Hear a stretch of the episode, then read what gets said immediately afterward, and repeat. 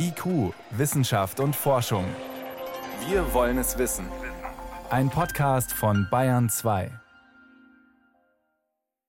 Jetzt hatten wir uns fast an Delta gewöhnt. Okay, fast. Aber so ein Coronavirus verändert sich laufend. Das ist seine Natur, das ist bekannt. B11529, so heißt die neue Coronavirus-Variante, die in Südafrika aufgetaucht ist und zu der Gesundheitsminister Jens Spahn sagt, das Letzte, was uns jetzt noch fehlt, ist eine eingeschleppte neue Variante, die noch mehr Probleme macht. Macht sie noch mehr Probleme? Die Frage geht an meinen Kollegen Moritz Pompel. Also so furchtbar viel weiß man noch nicht über diese Variante, nur dass sie sich in Südafrika in einigen Regionen sehr rasch verbreitet hat. Man hat die dann genetisch untersucht und hat festgestellt, dass sie offenbar deutlich mehr Mutationen hat auf diesem berühmten Spike-Protein, also auf diesem Oberflächenprotein des Virus. Und dadurch äh, ist es oder könnte es so sein, dass ähm, diese Variante eben ansteckender ist, weil sie leichter in die Zellen eindringen kann und dann eben auch ja entsprechend unser Immunsystem besser überlisten kann, weil sie eben noch an einer anderen Stelle eine Veränderung hat, nämlich dort, wo sie mit einem Protein in unsere Zelle eindringt das alles noch mit großem Vorbehalt, weil man einfach diese Variante auch noch nicht so furchtbar genau untersuchen konnte bisher. Da laufen jetzt genauere wissenschaftliche Untersuchungen, damit man dann in den nächsten Tagen und Wochen mehr weiß. Trotzdem wollen wir natürlich wissen, neben der möglichen größeren Ansteckungsgefahr, wie ist es mit Krankheitsverlauf oder auch vor allem Impfschutz? Also auch wenn man noch nicht so viel weiß, wenn man geboostert ist, hilft es? Also wir haben heute mit einigen Wissenschaftlern, mit einigen Virologen gesprochen und äh, die gehen alle davon aus, dass ähm, die bisherigen Impfungen, die auf dem Markt sind, wohl auch gegen diese Variante wirken werden. Auch das wieder mit Vorbehalt, weil wir es einfach noch nicht so genau wissen.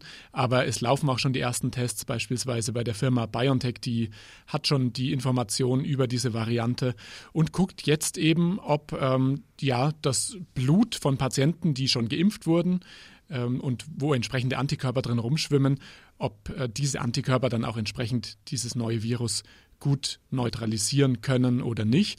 Und eventuell müsste der Impfstoff dann eben doch auch im Verlauf etwas angepasst werden. Aber bisher kann man zumindest mit Vorbehalt noch davon ausgehen, dass die bisherigen Impfstoffe auch gegen diese Variante wirken werden.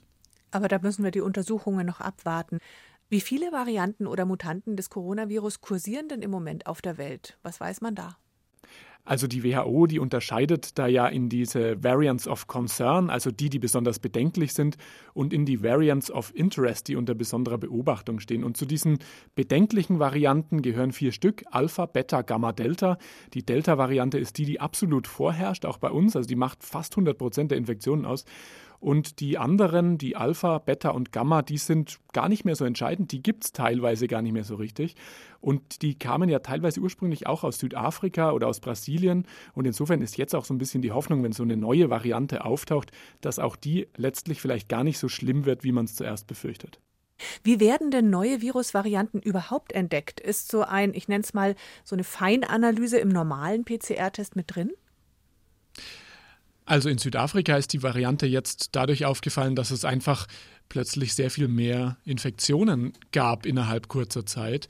Und dann geht man eben her und, und, und, untersucht das genauer. Also mit einer gängigen PCR da kann man unter Umständen so eine Variante schon entdecken, durch Zufall dann eher, nämlich wenn die PCR auf die ja, bisherigen gängigen Varianten nicht anspringt und ähm, dann merkt man, irgendwas stimmt da nicht. Dann gibt es aber auch ähm, sogenannte variantenspezifische PCRs, die dann genauer auf die Mutationen dieser jeweiligen Varianten auch untersuchen. Die genaue Analyse, die findet dann aber mittels genetischer Untersuchung statt.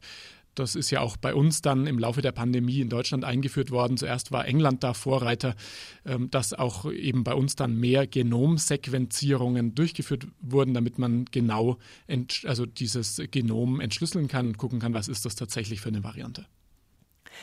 Das Virus verändert sich ständig, grassiert auf der ganzen Welt und man fragt sich, hört das eigentlich nie wieder auf? Also man muss dazu sagen, ähm, Virusmutationen, dass diese Viren eben mutieren, ist was ganz Normales. Die verändern sich im Laufe der Zeit durch Zufall und insofern kann es sehr gut sein, dass wir damit noch sehr, sehr lange leben müssen. Ein bisschen wie beim Grippevirus auch, was jedes Jahr in leicht veränderter Form kommt.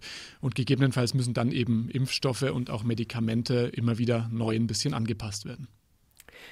Die Variante B11529 aus Südafrika, die bisher komplexeste Variante des Coronavirus, wurde jetzt entdeckt, wird untersucht. Antworten und Erklärungen waren das von meinem Kollegen Moritz Pompel. Ich danke dir. Gerne.